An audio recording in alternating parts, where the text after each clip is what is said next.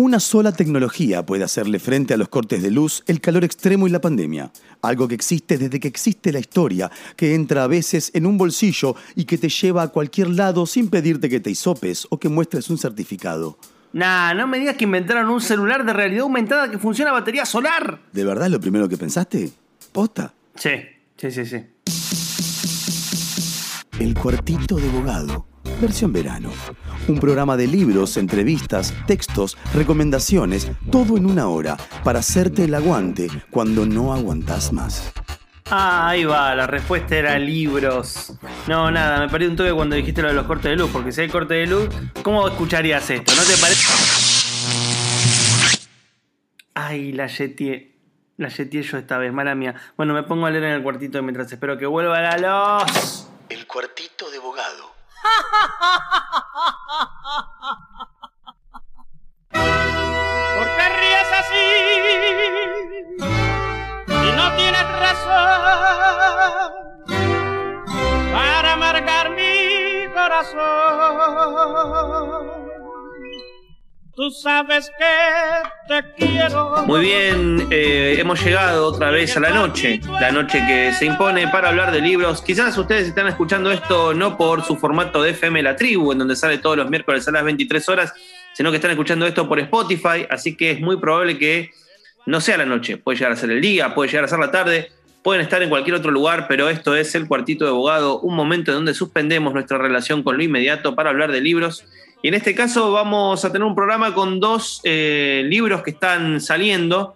Eh, uno es Los hábitos feroces por el sello Elemento Disruptivo de Emanuel Lorenzo, con quien tengo el gusto de estar comunicado del otro lado. ¿Cómo estás, Emanuel?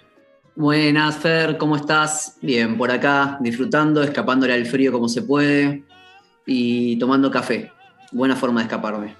Eh, la mejor, casi te diría, querido. Eh, mirá, en líneas generales, el libro me llegó por un sello a quien quiero y respeto mucho, que es Elemento Disruptivo. Es más, estoy leyendo a toda la gente que está en, la lista de responsables y son todas personas conocidas, ¿no? Eh, Mili Morcela, gran fotógrafa, Germana Mato, Ago Fanucci, eh, Inés Ripari, bueno, Clara Inés, nada, toda gente muy conocida. Y es tu cuarto. En 2018 Después en 2020 en España yo estaba estudiando un posgrado en Derechos Humanos y allá me publicaron un libro que se llama Todavía no es de noche en el paraíso, una editorial malagueña en Andalucía. Y este cuarto libro que sale con, como decías, la gente hermosa que es Elemento Disruptivo, que son los hábitos feroces.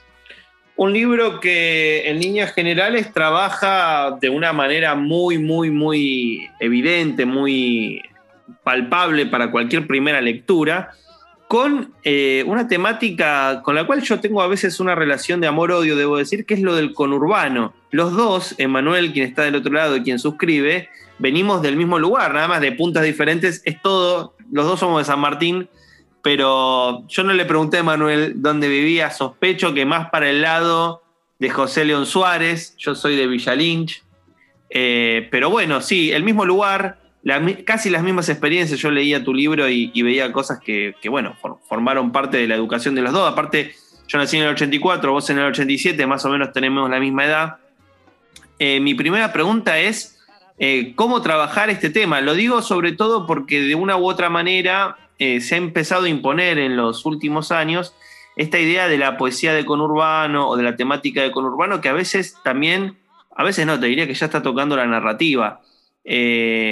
Y me parece que el libro es honesto, porque realmente lo que contás son escenas, fragmentos eh, instantáneas de lo que fue tu infancia, más que nada, tu, crecimiento. Eh, nada, son todas reflexiones que tuve como lector, pero digo, ¿cómo, ¿cómo escribir sobre esto? ¿no? ¿Cómo apareció el tema de hablar del conurbano en este libro? Y me pasa, Fer, que como decís vos, bueno, sí, soy nacido y criado en San Martín, sí, viví para el lado de Suárez, ahora estoy más para el lado de San Andrés, pero por cuestiones de, trabajo, de, tallerismo, eh, he trabajado en Suárez, en el, área Reconquista, que para quien no conoce, el área Reconquista es más cerca del SEANSE, del relleno sanitario, del penal de, Suárez, así que mm, he militado bastante el territorio, como le decimos, y, a partir de, esa observación, de esa vivencia, es que nace para mí la necesidad de nombrar, la necesidad de contar Y si bien ya había traído al barrio en varios poemas, eh, sobre todo en La felicidad de los témpanos, que es el libro que publiqué con Peces de Ciudad, eh, desde hace tiempo venía desarrollando ese yo poético para dedicar todo un libro, todo un poemario eh, a, narrar, vamos a decir, a narrar en poemas, ¿no? En, estos 20 poemas, la infancia y la juventud en el conurba, en el conurbano, en, en, mi conurbano, porque es uno de los tantos conurbanos que hay. Sí, eh, y aparte también el primer poema justamente lo pone en una especie de relación de distancia. Digo, porque el poema abre con, una situación, eh, a ver, que, casi te diría que ya forma parte de una, de una experiencia regular esto de, de, contraponer dos barrios en relación a, o dos barrios o dos espacios en esta relación eh, poética, eh, yo no quiero caer en palabras muy comunes, poética y política, pero que está de, una u otra manera en el libro, que es eh, el, yo poético hablando con alguien de Palermo que pregunta dónde queda el conurbano, obviamente en un over the top de la situación, pero también que, en algún sentido me parece que está bien porque dispara el resto de los poemas, ¿no? Es, una suerte de anécdota que eh, sin decírtelo lleva a ese largo periplo eh, de los otros, los restantes poemas. Y en ese sentido me, parecía a mí de, de, qué manera trabajaste ese cruce, porque no es solamente el conurbano, sino sobre todo la niñez lo que aparece en el libro. Claro, totalmente. Es una buena observación la que haces porque ese poema no era el primero originalmente del manuscrito, pero con Nico Colfer, con Nicolás Colfer, que es el editor, decidimos colocarlo primero para que sobre todo el verso, ese verso de remate que dice el conurbano es ahí donde todo brilla un poco menos, pero parece más real, que es la forma en la que el yo poético le intenta explicar a esa persona de Palermo qué es ese territorio conurbano, medio mestizo, inabarcable. Eh, y elegimos ese poema para que sirva como punto de traducción para todo el resto del poemario. Que de esa forma se puede traducir, eh, se puede abordar eh, ese libro.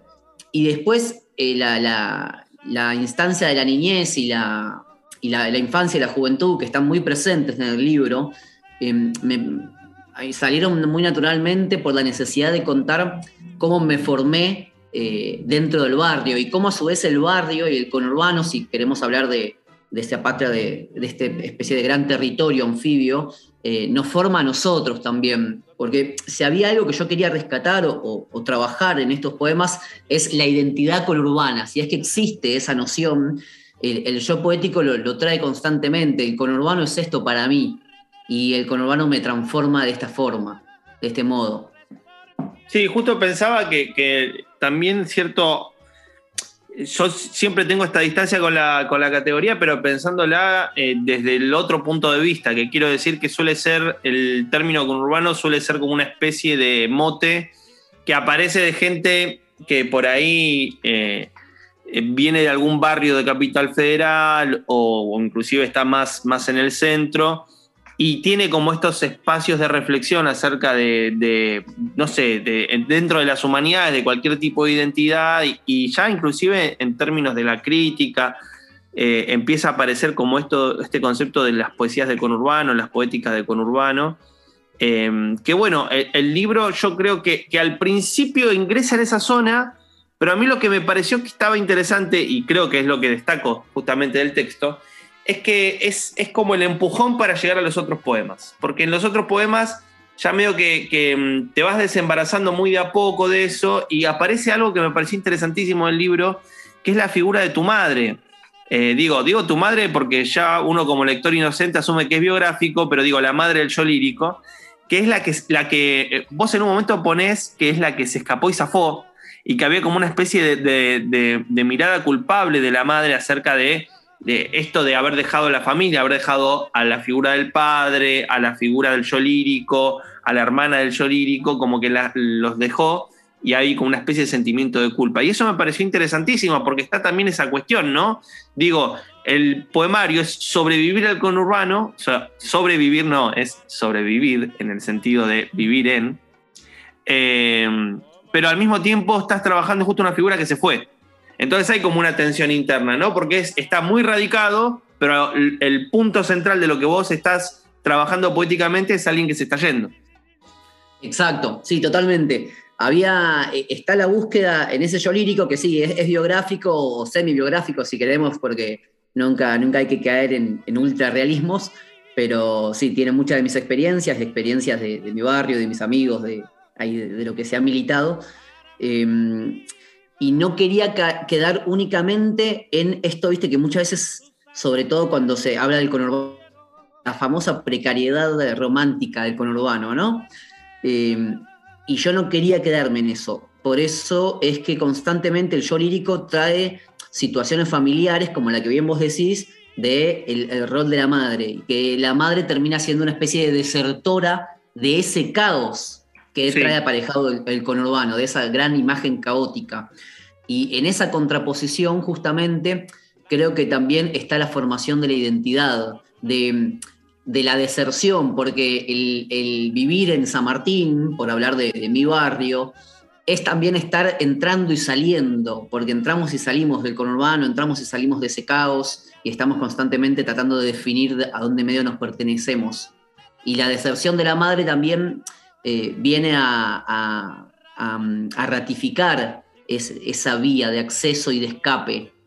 Em, me acuerdo que cuando lo, trabajábamos con, con Colfer, ¿no? con Nico, el, editor, hablábamos de, que la madre a su vez a él le termina enseñando cómo amar, ¿no? Esto de eh, el, yo lírico se siente culpable porque no sabía cómo decirle a la madre que, la quería y que hacía bien en irse, porque ella estaba bien que se salvara, y que recién al, final del poemario él entiende que, bueno, para, para, a veces para amar eh, también hay que, hay que ver las cicatrices, hay que saber soltarlo de, alguna forma y saber volver cuando, cuando es tiempo de regresar.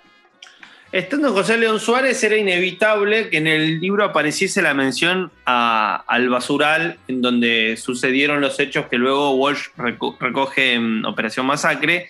Me pareció interesante porque vos lo estabas vinculando con algo que en realidad es contemporáneo, ¿no? Que tiene que ver justamente con los fusilamientos que lleva adelante la policía sin que haya a veces mucha prensa, sin que tenga mucho espacio en lo cotidiano. Digo, ¿cómo se cuela también esa cuestión del trabajo sobre los hechos reales, ¿no? Hablando de, la cuestión de menos brillo y más realidad, bueno, acá ahí está la realidad, la dureza de la realidad de estos fusilamientos que cada tanto escuchamos eh, en la zona de San Martín. Yo ahora vivo en Caseros, entré de febrero, digo, no estamos lejos y pasa más o menos lo mismo en todos lados. Sí, sí, sí, totalmente.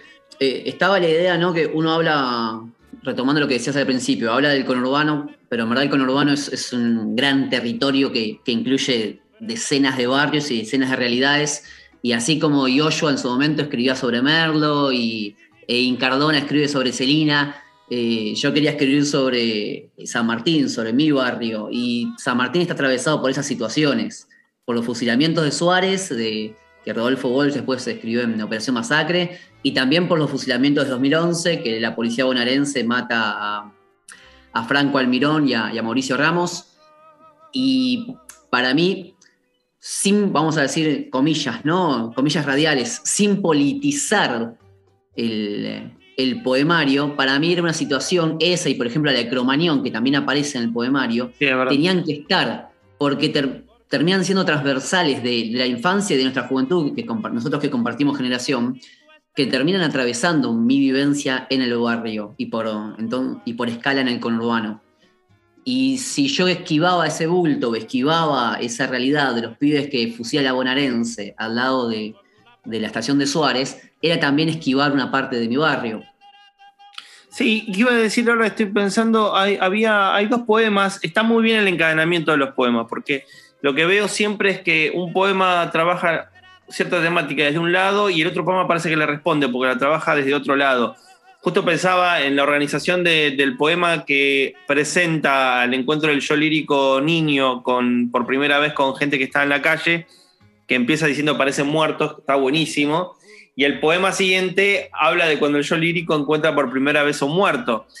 Que lo que estaba pensando es que también hay un encadenamiento, digo, hay muchos muertos en el libro, eso es lo que voy, ¿no? Digo, están los fusilados de José León Suárez, pero también están los fusilamientos contemporáneos de la policía, está la gente en la calle que parece muerta, pero también está el primer encuentro con el muerto. Es un libro de mucha noche, de mucha oscuridad, inclusive parafraseo un verso final que dice, lo único que escuchábamos eran las paredes que nos distanciaban de la noche. Estoy parafraseando, ¿eh? quizás el, verso sea de otra manera, pero a lo que voy es que Em, ¿Qué pasa cuando vos te estás trabajando esta temática de la cual querías hablar y de repente te encontrás con justamente tanta noche, tanta negrura, tanta muerte? Eh, está buena la pregunta, porque a su vez, no, no es. La idea no era que, viste, que el, libro terminara siendo un drama o terminara siendo una, una, crónica roja. Porque al fin de cuentas, no, eso sería un lugar muy común de lo que se piensa del conurbano. Pero a su vez, es, invariablemente cierto que para los que vivimos eh, en el conurba, en cualquier barrio, eh, ya sea un barrio más humilde o menos humilde, eh, la noche trae, trae oscuridad y trae estallidos que no sabes si son petardos, si son disparos, y, sabes que el noticiero al día siguiente va a traer alguna crónica roja. Y todos conocemos más o menos acá los que hemos crecido en el barrio, dónde pasa eso y por dónde no hay que caminar de noche. y esa muerte que está muy presente en, la historia familiar también del yo lírico, en la historia que, cuento a través de los poemas, eh, también se, extrapola al barrio, a las calles, y, era, era, un poco también eh, eh, darle sentido a, cómo el barrio se mete dentro de la casa y cómo la, vida familiar sale también al barrio. Sí, está, eso de, los familiares saliendo afuera. Hay mucha mesita afuera en el libro también. La fiesta de Navidad, los vecinos de ahí. Bueno, el, padre en Mar del Plata con leyendo el, diario eh, sentado en una reposera. Bueno, no reposera, es como lo estoy recordando ahora, Manuel. Sí, una silleta, sí, sí, sí. Una silleta, una silleta, ahí va. No, eh, iba a decir justamente que, mm, que hay otra cosa que, es muy interesante, que es, eh, vos decías, no, no querías caer en el melodrama, en la crónica roja, y lo que está bueno es que el, tono que, tiene el poema siempre es seco, ¿no? No, no, no, no abunda en adjetivos, es como que presenta las cosas. Creo que se nota muchísimo cuando aparece eh, la partida de la madre, ¿no? Que no es em, melodramático justamente, sino que parece muy objetivo, ¿no? Cuenta las cosas como fueron y no, aporta ninguna conclusión, salvo muy de vez en cuando algún, alguna especie de pareado, por decirlo de alguna manera, o sea, dos versos finales que funcionan a la manera de conclusión que a mi juicio, hoy eh, lo estaba pensando con respecto a otro libro, pero me parece que tiene esta raíz tan poderosa en géneros populares. No sé, desde el Martín Fierro en adelante siempre suele pasar de que el desarrollo de un tema, cuando llega al final dentro del poema, viste, elige un verso, mejor dicho, dos versos que funcionan como una sentencia. Y acá en este libro pasa un montón. O sea, vas empujando un tema y por ahí los últimos dos versos son una sentencia. O sea, una observación acerca de la realidad que queda como una especie de bueno, mi juicio acerca de la vivencia que acaba de pasar es este. Sí, sí, sí, totalmente. En medio, si, se tuviera y pudiera ahí hablar medio de, géneros y de estilos, el libro es, es un objetivismo suburbano. Eh, la idea era trabajar un verso narrativo, como bien vos dijiste al, principio de, esta charla, eh, y, e ir partiéndolo paulatinamente hacia el desenlace de los poemas. Eh, algo que Juste a veces hace, Gustavo, que lo trabaja muy bien él, em, o algo que, también hiciera, no sé, Martu Cruz, justo hablábamos con ella también, que ella trabaja mucho sobre el conurbano. Em, sí, había que buscar un punto fijo entre esquivar la moraleja, pero cerrar los temas. Para que no, quedaran, para que todos los poemas no fueran solamente imágenes, sino que, sino también que el yo lírico tuviera determinadas sentencias, porque al fin y al, al cabo es un poemario que mira hacia atrás, él está contando, se está contando, yo estoy contando. Eh, y si hubiera utilizado únicamente imágenes sin ninguna sentencia, parecía que estaría mintiendo. Claro, sí, comprendo. Sí, sí, sí, sí. Eh, y, justamente cómo fuiste trabajando estos poemas, digo, con, ya teniendo la temática, teniendo un poquitito la reflexión formal, cómo, fue el proceso de escritura. Y este poemario, la verdad es que lo vengo trabajando desde hace muchísimo tiempo. Es probablemente el, libro con el que más estuve. Eh, desde hace tres años lo tengo en el medio. De hecho, salió otro libro que todavía no, todavía no es Noche en el Paraíso, el libro que salió en España, porque me costó bastante encontrar el punto del yo lírico. Eh, está esta lucha constante de que no fuera un yo lírico obsecuente, que no enalteciera la pobreza, pero que a su vez fuera sincero. eh, y que trabajara un modo objetivista, pero que no solo describiera.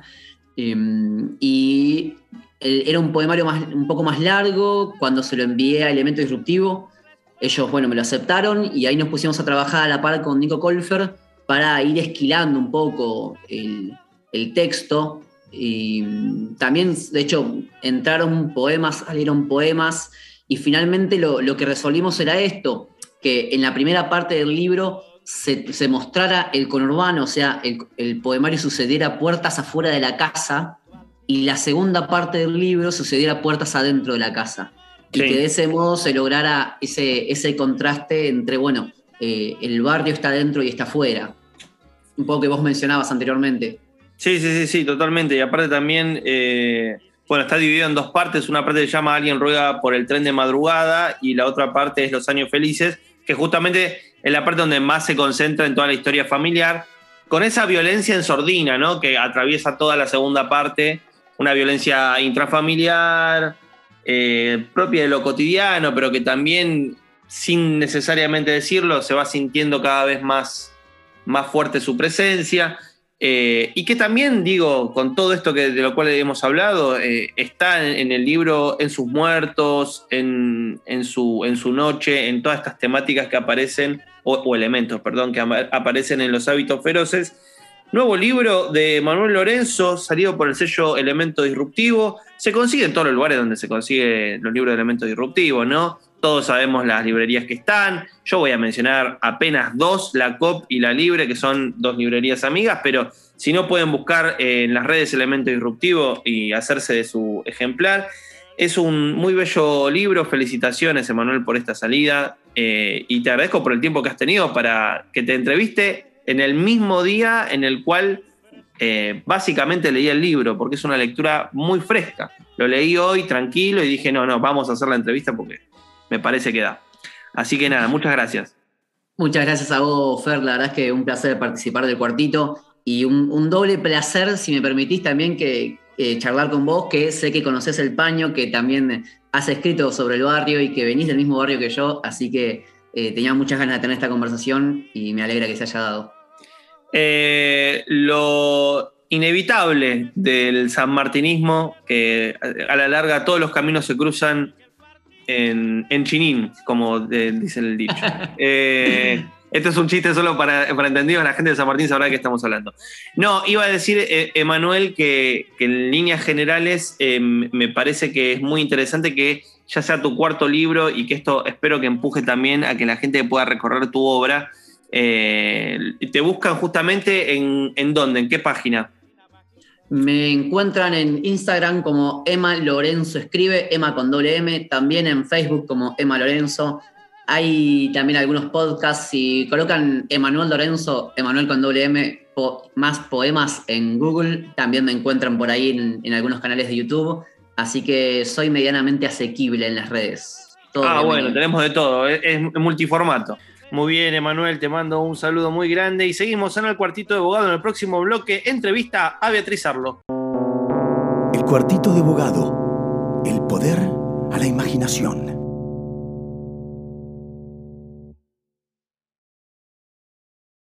El cuartito de abogado. La mejor manera de marcar una página.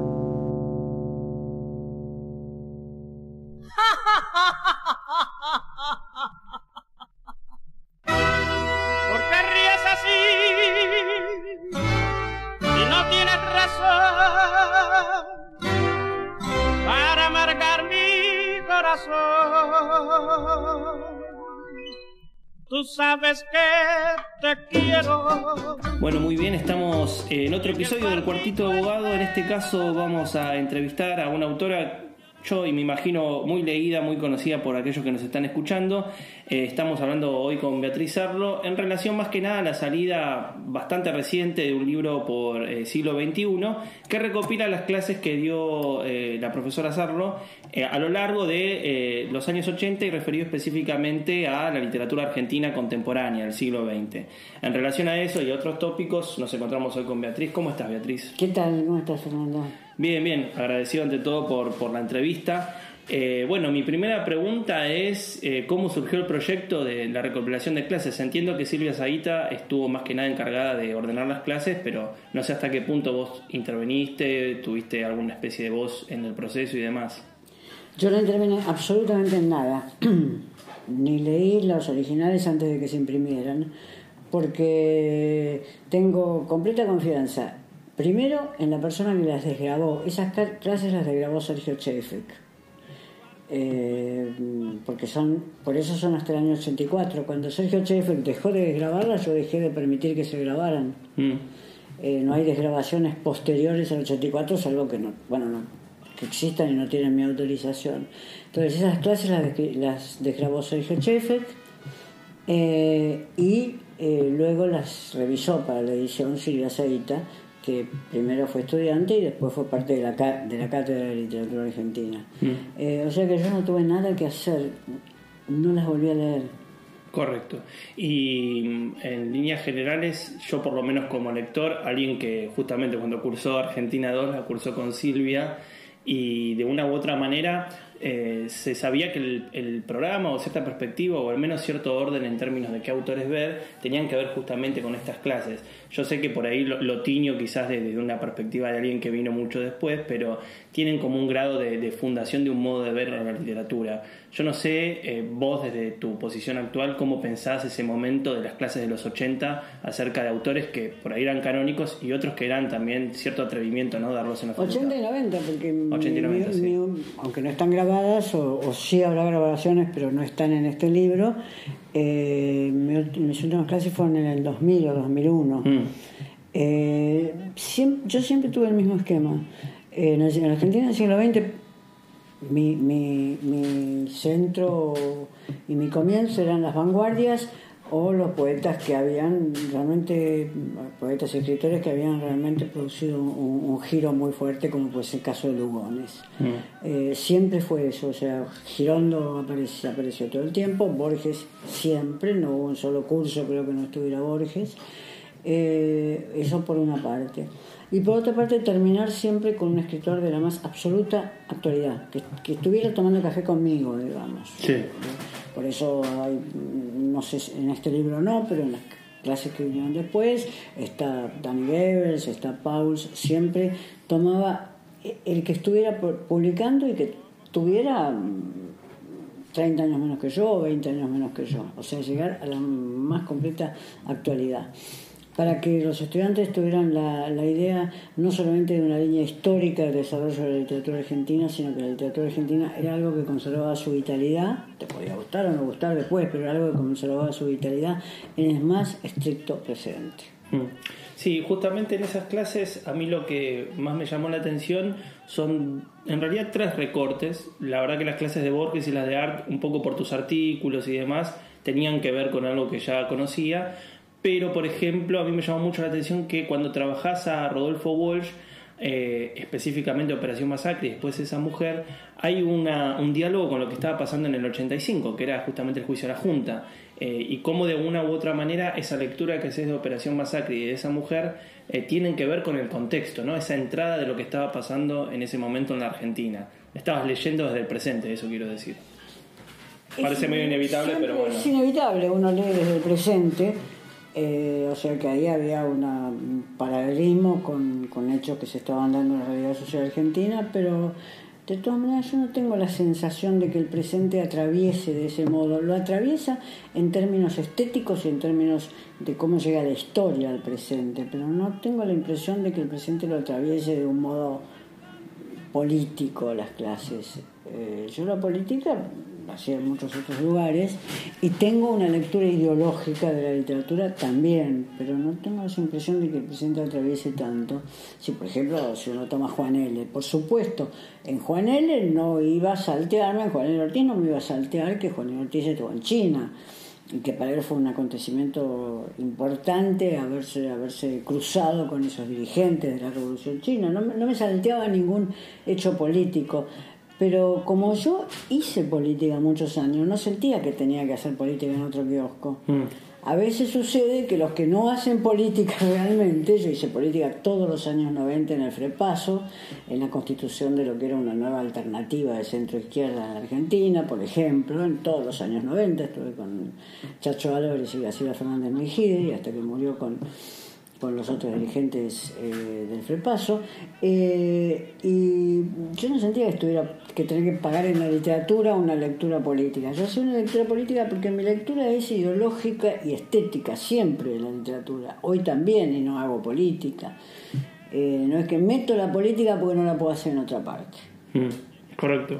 Sí, aparte también eh, me parece a mí que eh, otra de las cosas que me llamaron la atención en, esa, en esas clases fue algo que por ahí hoy está muy presente, que tenía que ver específicamente en el caso de Operación Masacre, la entrada de la voz de Enriqueta Muniz. No, lo digo porque hace escasos años salió una edición facsimilar de los cuadernos, hay una especie de recuperación de su figura, pero bueno, eh, a mitad de los 80 hablar de la figura de Enriqueta Muniz y de cómo había una operación en la propia escritura de Walsh generaba cierta disrupción, o por lo menos a mí en la actualidad me pareció una lectura por lo menos distinta a la que uno suele escuchar o, ver en otras clases. Sí, yo eh, creo que yo soy una persona extremadamente sensible a lo que las mujeres hacen dentro y con la literatura, sin hacer manifiestos feministas, que como todo manifiesto me molesta la literatura, me, molestan los manifiestos marxistas-leninistas y me molestan los manifiestos feministas en la literatura, pero que soy extremadamente sensible a eso, es decir, Enriqueta Muñiz evidentemente tiene que entrar en las clases sobre literatura argentina, pero Victorio Campos tiene una posición fundamental, mm. no solamente en las clases, sino en, toda mi lectura de la obra, de, de, lo que fue la creación de la, de la cultura argentina moderna. Eh, o sea que allí donde una mujer se distinguía verdaderamente, no solo por ser mujer, sino que en muchos casos se distinguía como dirigente de hombres, de Victoria Campos se podría decir que era una, machi, una machona que dirigía a los hombres de la revista Sur, que los, que los subordinaba a esos hombres, ahí yo me sentía atraída, pero me sentía atraída por la densidad de esas obras. Mm. No me sentía simplemente atraída porque era una mujer. Nunca estudio una mujer porque es una mujer. Me parece realmente a mí, a mí no, no me interesa hacer eso. Y sin embargo he estudiado muchas mujeres por algo que las distinguía muy particularmente. Siempre estuve fascinada con la figura de Eva Perón, por ejemplo. Claro, sí, sí, sí. Para salir del campo de la literatura. Y, y le dediqué a Eva Perón muchas páginas, muchas. Hace poco eh, habías hecho en una entrevista una afirmación que me pareció interesante, que era que los escritores jóvenes no se referenciaban en Borges, ¿no? no encontraban en Borges una especie de figura señera y en el caso de que esté malinterpretando lo que habías dicho, por favor corregime, pero entiendo que eh, también me pareció interesante para vincularlo ¿no? con toda esta lectura de, tus clases, el hecho de que vos estés encontrando una producción que por ahí se está dejando de ciertos, no sé si llamarlo patrones discursivos, modelos, ideologías que por ahí se encontraban en otras épocas en la literatura de Borges. ¿Qué te parece que tiene que ver ese corrimiento? Pasa siempre en la literatura. Es decir, que cambian los sistemas de.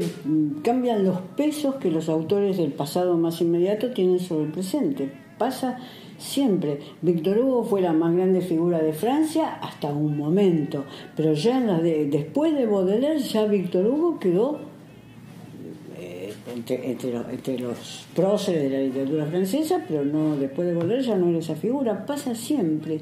No es que Borges eh, no es leído hoy. Borges es muy leído y creo que ha ampliado su público, pero quizás los escritores más jóvenes no consideren que Borges es el punto de referencia fundamental. Eh, que tengan otros puntos de referencia fundamentales, eso. Sí, claro, un proceso. ¿Y, y vos encontrás eh, cuál sería ese punto de referencia o te parece que es algo todavía muy germinal como para poder decir, bueno? En el presente el punto de referencia, o lo fue hasta los últimos años, fue Aira, de muchos escritores jóvenes. Sí, ese, fue, fue Aira en ese presente. Eh, indudablemente tenía ese lugar. Pero uno puede decir que si además hay una quiebra de esos puntos de referencia, que por otra parte tienen que ver con la calidad de los escritores, eh, se sigue con mucho interés a Goebbels, pero de repente ese interés va menguando porque el, sistema editorial hace que varíe más rápidamente. Eh, los, lugares, pero es el sistema editorial. es el tema editorial. De repente Claudia Piñero saca una novela que literalmente puede ser más o menos interesante y, puede desplazar del centro de la atención a un gran novelista como puede ser Danny Gebel. Sí, que por otro lado tuve la suerte de entrevistarlo hace poco justamente por, por una de sus novelas y, y nada, sí, coincido también que, que, tiene como una suerte de proyecto literario que a veces parece que va en un lugar, no sé si marginal, pero sí no tanto ocupando el foco. tiene lecturas marginales, tiene, tiene lecturas marginales, eh, marginales, él ha conseguido lectores fieles, pero no, nunca, salvo en algún caso, nunca se convirtió en un lector que el mercado colocara en primera línea. Mm, sí, sí. Y en ese sentido... Eh, un gran escritor como, como Alan Pauls tampoco. Claro, igual Alan Paul yo creo que a, diferencia quizá de, de, hablando de gente de la misma generación y del mismo grupo, por decirlo de alguna manera, eh, tuvo cierto reconocimiento con el pasado cuando ganó el premio Ralde. Eh, Sí, por eso una cosa es el reconocimiento de los premios y mm. otra cosa es un reconocimiento del público que me parece que hay que diferenciar. Eh, Saer también ganó un premio con la ocasión. Claro, te iba a decir, iba a pasar justo a Saer, mira. Eh, porque una de las cosas que también me gustó mucho de, encontrar en estas clases es la lectura bastante extensa en términos de duración en comparación con las otras clases dedicada a Saer, ¿no? que estás leyendo Cicatrices, una novela que recuerdo buenamente que eh, vos en otra entrevista indicaste como que bueno cualquier lector que se quiera acercar a Saer tiene que empezar por Cicatrices, yo te hice el caso por lo menos y, al menos eh, fue mi experiencia de empezar por ahí eh, pero también me pareció, no sé hasta qué punto en ese momento, eh, a lo largo de los 80, quizás más cerca del final, ¿no? Pero ¿qué tipo de centralidad o visibilidad tenía esa eh, La revista Punto de Vista puso a ser en el centro del sistema literario argentino cuando Saer era un escritor muy poco visible. Y lo puso la revista Punto de Vista, en eso me enorgullezco.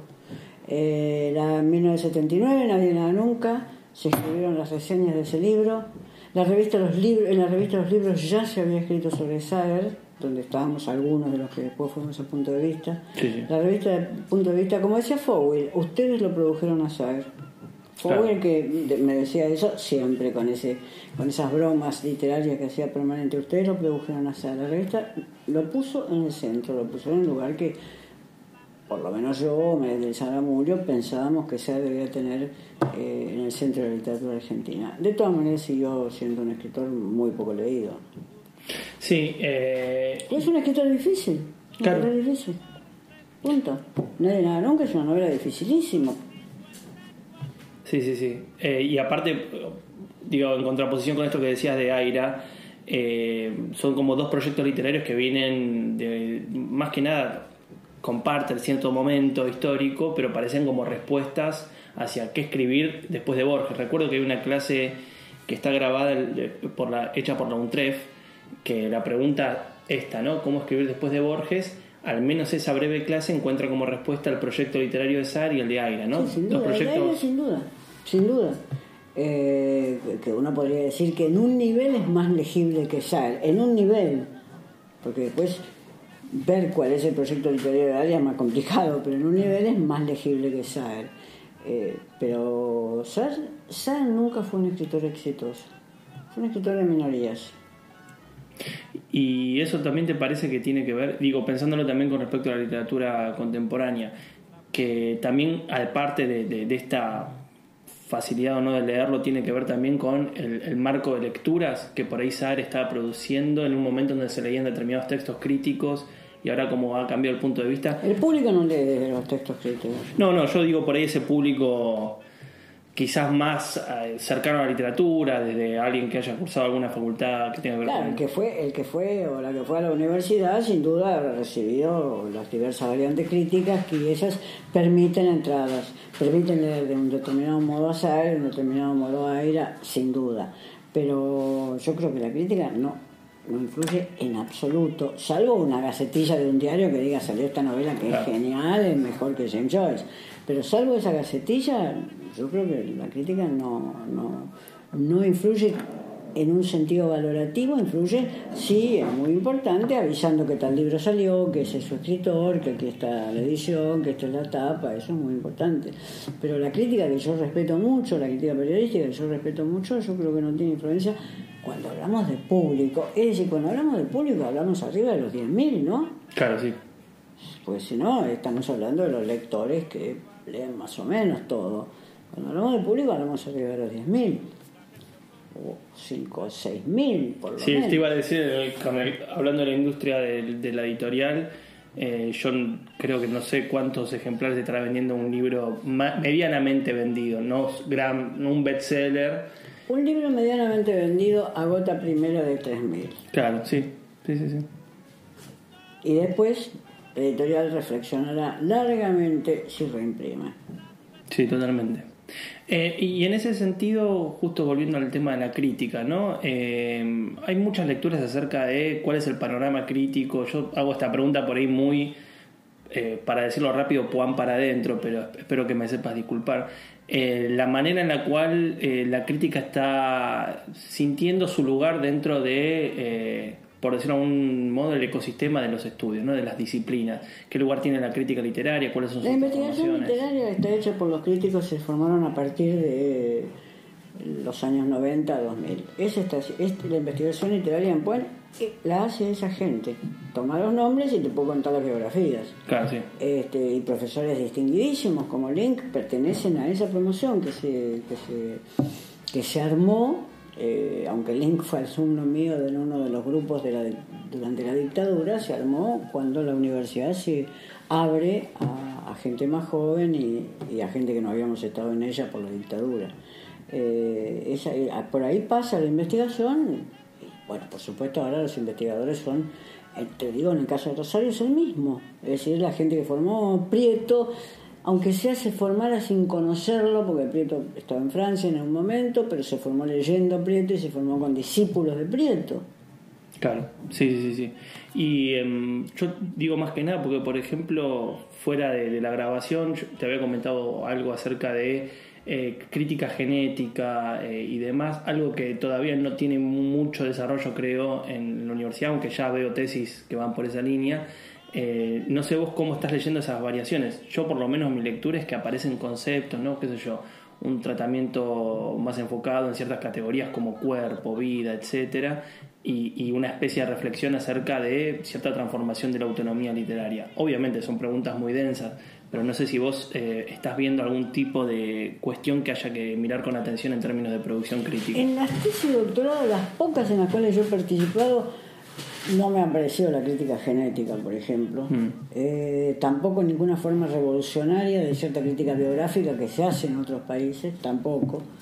Eh, pero yo creo que acá eh, hubo grandes influencias críticas que persisten, es decir, hay una influencia de la crítica francesa, no, no de la crítica estructuralista, sino de los grandes críticos franceses que está, que está presente. Eh, hubo una influencia de la crítica británica, de, las, de la consideración social de la literatura que está presente y después se toman los libros que salen que salen como novedades y que pueden sugerirle a uno algunas ideas a mí a cualquiera quiero decir no simplemente a la gente que se inicia sino a mí también Eh, pueden sugerir eh, algunas ideas una forma de leer que puede tener este, puede interesar a quien viene de la literatura o está en la literatura ¿no? Sí, seguro. Sí, pensaba más que nada en algunos nombres, por ejemplo, cierto auge que ya lleva larga data, ¿no? De la lectura de Rancière, hablando de teóricos franceses, que, Bueno, sí, pero Rancière realmente tiene como 30 años. Sí, tiene larga data, ¿no? Esa es una familia, ella es una familia que comienza con, con Althusser. Claro, te iba a decir, claro. Eh, que son las versiones en las cuales, a partir de unas lecturas del marxismo, la crítica desarrolla ciertas líneas de investigación. Rancière es prácticamente un con- contemporáneo, no contemporáneo por edad, pero sí por vivir en el mismo clima de Barthes. No, no, Sí, sí. eh, no, no es, no es lo- el, el último. No, no, pero viste que hubo por lo menos hace 5, no sé si 10 años, como una especie de, de circulación de textos de Rancière que uno pensaba desde política a la literatura hasta, eh, qué sé yo, los últimos que habrán salido. Pero me sorprendió como ese auge. Después sí hay muchos más recientes. A mí, me, por, lo, por lo menos, la lectura de Boris Groys me pareció muy interesante para ver Sí, eh, sí. que es también muy reciente. Eh, y después algunas cuestiones ¿no? De reflexión de sociología de la literatura, digo, como una especie de lectura que, mal o bien, yo encuentro por lo menos una especie de, de, mojón en, en, tu producción y en la de Carlos Altamirano. bueno, pero hay, hay, hay, tipos que acá se han leído poco, pero que, que han sido secretamente influyentes, como Gumbrecht, por ejemplo. Mm. No, no simplemente, no solo los tipos que uno nombra en sus trabajos, sino tipos como Gumbrecht, que ha sido secretamente influyente en quienes se, se preocuparon por una relación eh, social eh, Yaus otro tipo fue muy influyente, aunque nadie lo tomara como el primer capítulo de una tesis de doctorado. Esta tesis de doctorado se organiza, señores y señores, por la lectura de Yaus que nos permite ver, señores y señores, bueno, esos comienzos que tienen las tesis de doctorado.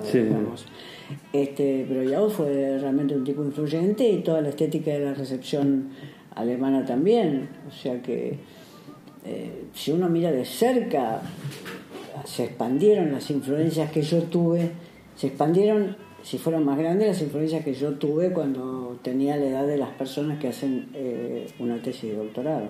Bueno, hay que ver que nosotros no hicimos tesis de doctorado. es un caso interesante. De la, la gente que se formó durante la dictadura fuera de la universidad no tiene tesis de doctorado. Sí, hace poco había conversado con, con, algunas personas en referencia a esa cosa también que tiene una especie de marca mítica de la llamada Universidad de las Catacumbas, ¿no? hablando de los procesos dentro de la dictadura, eh, que eran formaciones mucho más eh, informales, pero que tenían que ver con lecturas que en la facultad habían quedado desplazadas por el arribo de la dictadura. En la facultad habían quedado desplazadas porque habían porque persistieron profesores de de cuando yo era alumna, es decir, profesores muy atrasados desde el punto de vista teórico. Entonces la dictadura permitió que esos profesores se quedaran naturalmente. Este, los profesores de la facultad fueron reemplazados cuando vino la democracia, en el 83, ahí fue el gran reemplazo. Eh, eso por una parte, o sea, con esos profesores nosotros no aprendimos ninguna teoría eh, nueva ni siquiera tuvimos la suerte de, agarrar a los viejos viejos que nos enseñaran bien la estilística. Eso iba a decir. Ni siquiera, porque eso hubiera sido una gran suerte. Mm. Es decir, tener a los viejos más viejos que Barrenechea estuviera en Argentina dando clase, por ejemplo, pero Barrenechea estaba en Estados Unidos, que nos enseñara bien la, estilística, nos enseñara bien a Spitzer, nos enseñara bien a Curtius, ni siquiera tuvimos esa suerte. La única suerte, la única formación mejor que tuvimos fue en las lenguas clásicas. Mm. Que yo creo que, y esto es un mea culpa que hago yo y lo, hice yo con Gamerro en, el, en la modificación de los planes de estudio en el 83, eh, yo creo que las lenguas clásicas, eso de haberlas sacado fue un error fundamental. Mm. Que Borges criticó en una nota en Clarín y nos deshizo a los que hicimos eso. Eh, claro, porque Carlos Gamarro estaba del lado de estudiantes, ¿no? Yo me acuerdo una vez lo entrevisté y le pregunté. Estaba como estudiante, yo estaba como docente y Pesoni estaba como director de departamento y nos juntamos. Pesoni era muy afín a toda novedad, digamos. Y nos juntamos y sacamos de un plumazo las clásicas. Y después yo ya dando cuenta, me di, me di cuenta que, dando clase, me di cuenta que la gente que venía de clásicas, porque hacía Argentina como optativa, tenía mejores mejor formación para leer ciertos textos que los que no habían hecho clásicas. Por ejemplo, para leer eh, Tizón. Mm. Eh, podía percibir que había mitos que ahí estaban, no digamos Marechal, por supuesto, podía percibir que había, mitos que estaban formando. Eh, el comienzo de Fuego en Casabindo y novelas así, lo percibían en las clases la gente que venía de clásicas. No, fue una barbaridad lo que hicimos, fue una barbaridad absoluta. Y con respecto a esto de la estilística también vos pensás, porque yo a veces eh, me sorprende y me deslumbro cuando hay docentes que trabajan con un punto de vista muy agarrado a ciertas figuras retóricas que por ahí quizás ciertas teorías más contemporáneas como lo deslucen o lo ponen en un segundo plano. Eh, pienso, qué sé yo, hace poco leí el libro del profesor Walter Romero dedicado a Proust, que lo empezó a recorrer eh, revisando justamente figuras retóricas y dije, bueno, esta lectura a veces, digo, uno podrá tener la opinión que sea, pero no, no abundan eh, y no sé hasta qué punto. No, porque además al no, al, no hacer, al, haber sacado las clásicas, sacábamos lo que venía junto con las clásicas, que, era el, estudio en, en, las literaturas clásicas de las figuras retóricas. Como además, en general, tendíamos a saltearnos las literaturas españolas. Y tomar como optativas alemanas del siglo tomar las optativas alemanas del siglo XX y cosas así, del siglo XX, pues si hubiéramos tomado alemana del XIX hubiéramos aprendido retórica.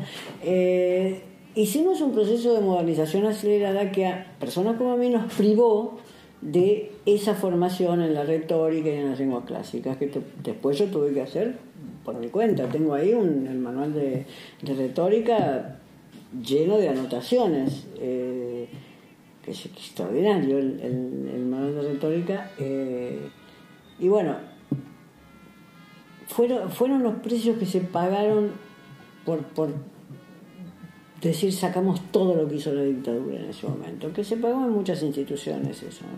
Sí, eh, y con esto también cierro, ¿no? Eh, revisando los programas, por ejemplo, de introducción a la literatura durante la dictadura, se veía esta especie de lectura muy volcada a la hermenéutica, a una especie de fenomenología. O sea, la pregunta era: ¿qué es, lo, qué es la literatura? Es una pregunta muy afincada en el hecho literario, en su aparición misma, ¿no? No tanto en la relación con lo social o el recorte de marco que sí es un poco el tipo de lectura que empezó a aparecer desde el programa del 84 en adelante, ¿no? Esa necesidad de marcar el fenómeno literario desde el diálogo que tiene tenso, esquivo, mediado con el contexto, ¿no? Con la historia.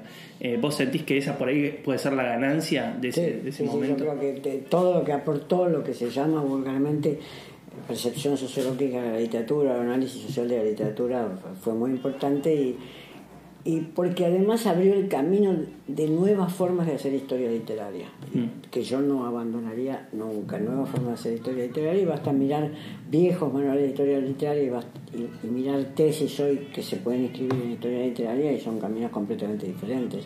Es decir, un trabajo como el de Silvia Sarita sobre crítica, para poner un ejemplo, no hubiera podido ser posible sin volver a hacer una practicar una forma renovada de historia de la literatura, que incluyera sociología del público, sociología del escritor, percepciones estéticas de cómo era un periódico, etc. Que la sociología de la literatura no era aquello que nos habían enseñado que había que abandonar, porque la cuestión es que nos habían enseñado que había que abandonar algo que las personas que enseñaban no sabían qué era. Claro.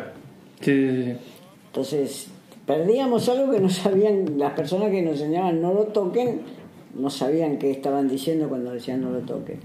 Eh, y yo creo que hay ciertas dimensiones de la textualidad que no, sin una percepción social es muy difícil de, tener. Beatriz, eh, muchísimas gracias por el tiempo. Eh, nada, recomendamos de acá las clases editadas por siglo XXI.